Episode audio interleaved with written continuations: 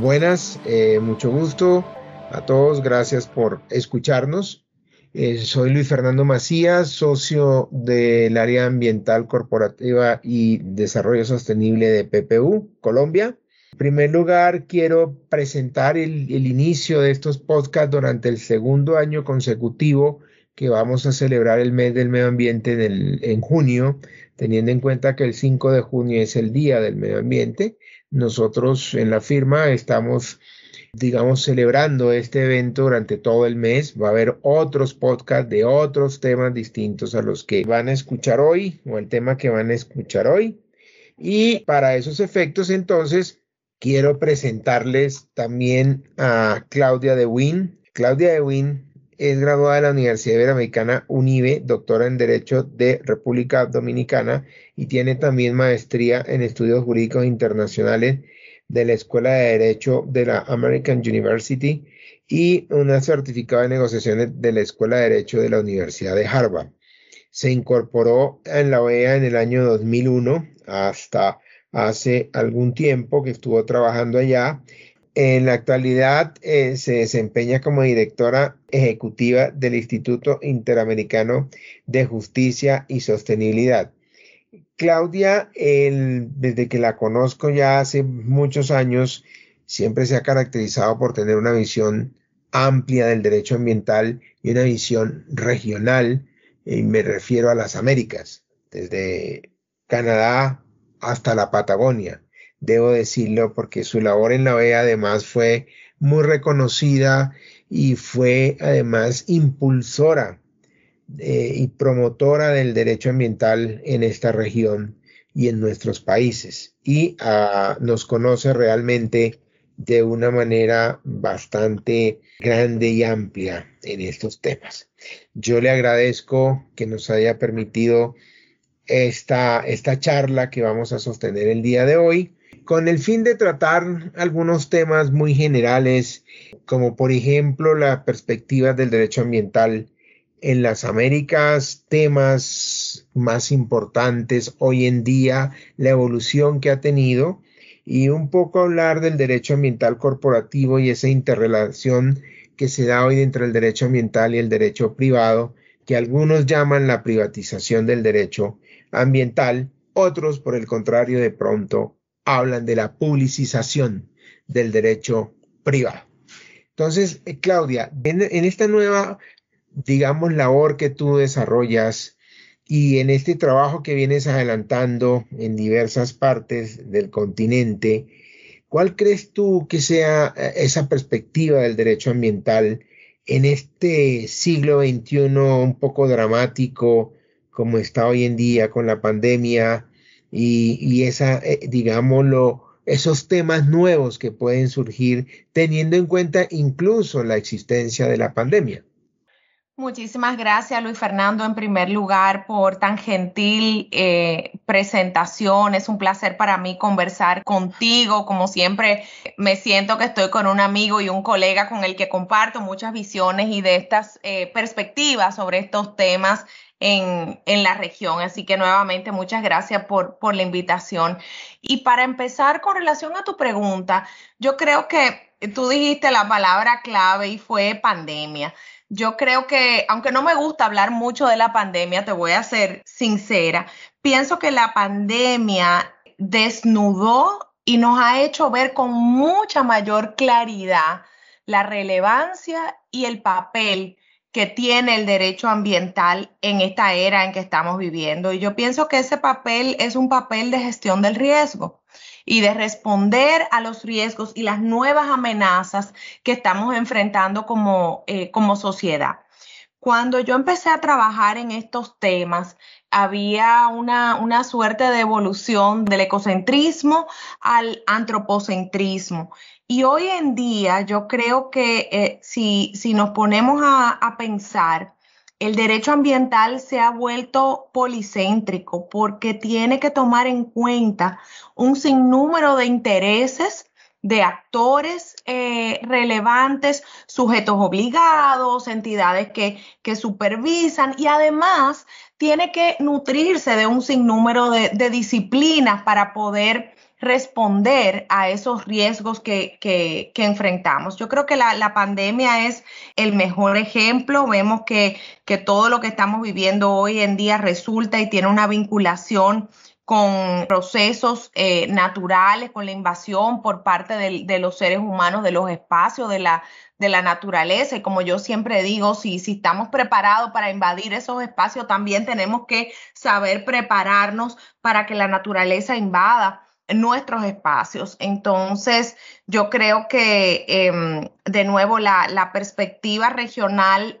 hoy en día y, global, te diría, es que el derecho ambiental tiene que responder a la sociedad en riesgo y vivimos múltiples crisis al mismo tiempo. Tenemos una crisis ecológica y climática, tenemos una crisis sanitaria y tenemos una crisis económica y financiera. Ahora en algunos lugares las economías están intentando abrir nuevamente, pero no sin desafío. Las cadenas de aprovisionamiento han sufrido, eh, tenemos impactos ambientales a lo largo de esas cadenas con los que hay que lidiar y la perspectiva de gobernanza ambiental es lo que está primando. Sí, esa parte que tú planteas me parece muy interesante sobre lo sanitario, porque, y lo he escrito también en algunos artículos, yo creo que el derecho ambiental está volviendo a encontrarse con lo sanitario. Curiosamente, está ese aspecto, digamos, biocéntrico y del antropoceno también, todas estas nuevas tendencias que hay frente a una visión también del hombre muy antropocéntrica o de la sociedad vista en lo sanitario. Es decir, el derecho ambiental hoy tiene que volver a mirar, creo yo, cómo su normatividad no solo contribuye a la protección del ecosistema, ¿cierto? Sino también cómo tiene que proteger la salud humana. Es decir, sobre todo en el tema de la biodiversidad, que como eh, dicen algunos, eh, e, esa frontera que ha ido desapareciendo entre esa naturaleza pura y la sociedad invadiendo esa naturaleza pura, ha hecho que entren en contactos el hombre con otros seres vivientes eh, para los cuales no están preparados ninguno de los dos. Entonces, ese es un tema que yo creo que es una perspectiva. ¿Tú sí crees entonces, o compartes o, difieres de esa visión que planteo de un retorno o un reencuentro, mejor, más que un retorno, un reencuentro del derecho ambiental y el derecho sanitario? Yo creo que, mira, te soy sincera, eso siempre ha estado ahí. Eh, Luis Fernando. Lo que pasa es que por momentos y la ideología que tenemos en algunos países del continente ha resultado en una cierta desconexión. Entonces, tal vez en ese sentido podríamos hablar de un, de un reencuentro, eh, pero yo creo que es volver a mirar estas cuestiones con una mirada transversal, integradora, multidisciplinaria. O sea, las amenazas que, vivimos hoy, estas crisis de las que te comentaba, no quiero hablar de ellas de una manera eh, abstracta necesariamente, pero son multidimensionales. Eh, entonces, hay múltiples aristas que tomar en cuenta y ahí es donde yo pienso que entra el, policentrismo. Otra cuestión em, interesante en lo que tú planteas si tú te fijas, el derecho fundamental a un medio ambiente es un medio ambiente sano y equilibrado. Entonces, el tema de la salud ha estado siempre presente ahí y está en el constitucionalismo ambiental que tenemos en la región y muchos de los estándares con el que tienen que cumplir los sujetos obligados, con los que tienen que cumplir las empresas en las leyes generales del, eh, del ambiente y en las normas técnicas están basados en estándares de salud. De acuerdo, es que eso es importante. Lo que pasa es que a veces se ha perdido esa perspectiva, ¿no? Es decir, yo creo que hay, hay que mirar. Ahora, y estoy de acuerdo contigo, esto no es un tema de, eh, digámoslo, de negativo. Yo creo que lo que estamos viviendo es el surgimiento de una nueva era, ¿no? Y coincide con la pandemia. Eh, históricamente, las pandemias coinciden con grandes transformaciones de la sociedad y del mundo. De hecho, la modernidad en parte eh, tiene una influencia de, de esas pandemias de la Edad Media, ¿no? Que, que llevaron a la humanidad a plantearse eh, muchas cosas y a repensarse por las grandes transformaciones sociales que se generan y yo creo que vivimos eso. Pero también una gran transformación del derecho, es decir, el derecho todo se está transformando, no es solamente el derecho ambiental. Y creo que hay una nueva era. Y en esa transformación del derecho, veo yo también que el derecho privado y el derecho ambiental vuelven a, o, no vuelven, se encuentran hoy en día. Y lo que tú decías de las empresas, hoy en día una empresa frente al reto que plantea el medio ambiente, eh, ya ese, e, esos abogados corporativos que solo ven el derecho eh, limitado al, a, lo corporativo, al M&A y a lo privado, ¿cierto? Esto tienen que ver el derecho ambiental como un derecho público, pero al mismo tiempo, el derecho ambiental también tiene que encontrarse con que existen unos marcos jurídicos privados que van a tener que integrarse, lo que nos enseñaron, creo, hacer interpretaciones más sistemáticas del derecho, es decir, yo eso que yo llamo derecho corporativo, derecho ambiental corporativo y que hemos del cual también hemos hablado. ¿Tú sí crees que hoy en día se presenta esa interrelación y ese fenómeno de privatización del derecho ambiental o publicización del derecho privado? Yo creo que sí, sin, lugar a dudas. Inclusive fíjate que hay, dos lados, dos caras de la moneda. Por un lado, desde la parte pública, el enfoque en la regulación en materia ambiental está cambiando. Entonces, los gobiernos, por demanda social, exigen a que el ciudadano corporativo tenga que ser más transparente, tenga que haber mayor rendición eh, de cuentas en cuanto a los riesgos ambientales y sociales, porque yo creo que hoy en día no podemos separar el uno del otro. Y por otro lado, o sea, la mentalidad de la empresa para responder a lo que tiene que ver con el cumplimiento socioambiental está cambiando de ser simplemente esa filosofía del filantropismo o de, vender una imagen de que estoy devolviendo a la sociedad, a buscar maneras de agregar valor en el desempeño corporativo a través de la sostenibilidad. Y fíjate que el concepto de sostenibilidad, esa búsqueda de balance y de equilibrio, es lo que limita el alcance del derecho ambiental y al mismo tiempo es una herramienta que sistémicamente yo veo que se está integrando mucho más en la labor empresarial para gestionar el riesgo y agregar valor a largo plazo a los, los accionistas y los directorios de las empresas que están adquiriendo también nuevas responsabilidades en ese contexto. Sí, yo creo que sí, y me parece que digámoslo, ese derecho ambiental y ese derecho corporativo hoy tienen que dar puntos también de encuentro, porque además hoy en día, y tú lo has señalado muy bien, el tema del riesgo, en esta sociedad del riesgo, hoy en día el riesgo climático es un riesgo que tiene que estar presente en todas las figuras jurídicas y sobre todo corporativas. Hoy una empresa no puede desconocer la existencia del riesgo climático ni tampoco ese riesgo social. Lo que pasa es que obviamente a veces se ideologizan estos temas por ambos lados, es decir, los que proponen pues una posición radical de un lado o del otro también, los unos reafirmándolo todo en manera absoluta y los otros negando todo de manera absoluta.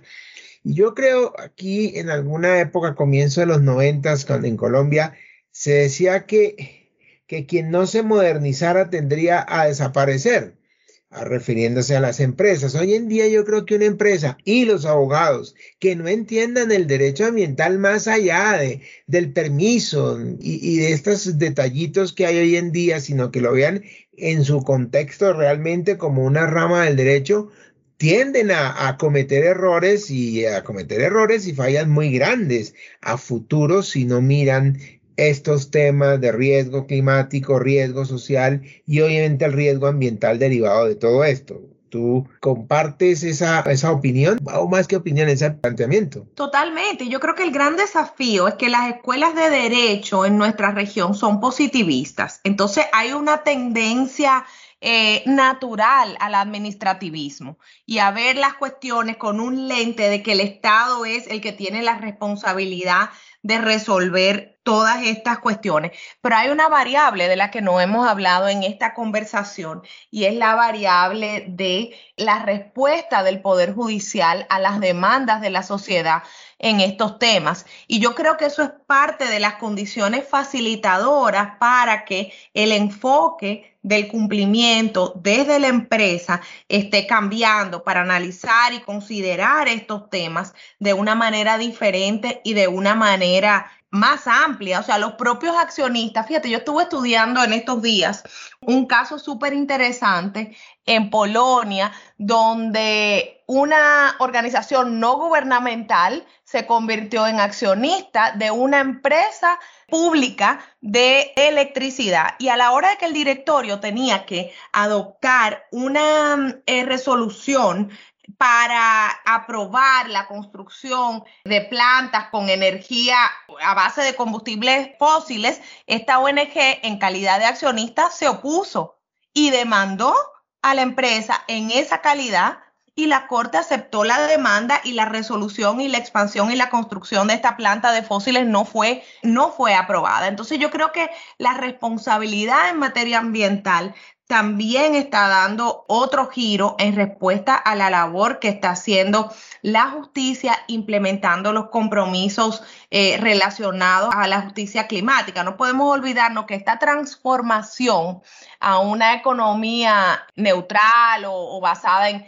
en cero carbono, todos los nombres que le queramos decir y que le andan diciendo por ahí, conlleva una responsabilidad común y compartida. Sí, es verdad, eh, creo que se, se había dejado de lado el tema del Poder Judicial y el papel de los jueces en todo esto. Es indudable que los jueces van a jugar y juegan y están jugando un papel fundamental en la incorporación del componente ambiental en la gestión jurídica, si se me permite la expresión. Es decir, el juez va a hacer, va a cumplir un papel fundamental en estos aspectos, que genera críticas a veces, y he escuchado aquí, en nuestro país es muy común eso, hay, digamos, la tendencia a veces como deslegitimar el papel de la, del rol del, del juez, pero indudablemente Colombia es un país, creo yo, por lo poco que conozco también de nuestro continente, que en eso ha sido avanzado y pionero y vanguardista en el tema del papel del juez en la protección ambiental y que va a cumplir a futuro algo similar. Y ya tenemos también ejemplo a nivel internacional, ese que tú señalas, fíjate el caso de la Shell también, eh, que acaba de salir ese fallo. En fin, yo creo que son muchos los temas que, se abren y que tendríamos que discutir y si nosotros nos quedamos hablando aquí, podríamos hacerlo durante horas y horas, pero el tiempo para un podcast eh, tiene que ser limitado. La verdad, no sé si tienes alguna última palabra antes de despedirnos. Bueno, muchísimas gracias, eh, Luis Fernando. Yo creo que yo cerraría diciendo que los problemas y las amenazas que enfrenta la sociedad hoy en día y que enfrentan las empresas son problemas complejos. Entonces las respuestas también tienen que ser eh, complejas y con una mirada integradora y multidimensional para poder realmente lograr los objetivos que necesitamos para salvar este planeta, que es el único que tenemos como sociedad, como seres humanos, como ciudadanos corporativos. Sí, de acuerdo, de acuerdo. Y yo creo que, como decía François Mitterrand, hay que cambiar y adaptarse a las estrategias sin perder los objetivos ni los ideales. Y creo que hoy en día lo que tenemos que hacer es adaptarnos a una nueva realidad, tener la capacidad de resiliencia también jurídica, si se me permite esa palabra, ¿cierto? Y ir aprendiendo a transformar y a transformarnos como personas y como sociedad. Te agradezco mucho la presencia, Claudia, y también naturalmente PPU. En nombre de PPU te agradecemos haber aceptado este diálogo y esperemos que haya muchos diálogos más en algunos otros eventos a futuro. Muchas gracias. Gracias a ti, Luis Fernando. Un placer compartir con, contigo y a nombre de mis colegas en IJS también un gran agradecimiento y feliz Día del Medio Ambiente a todos.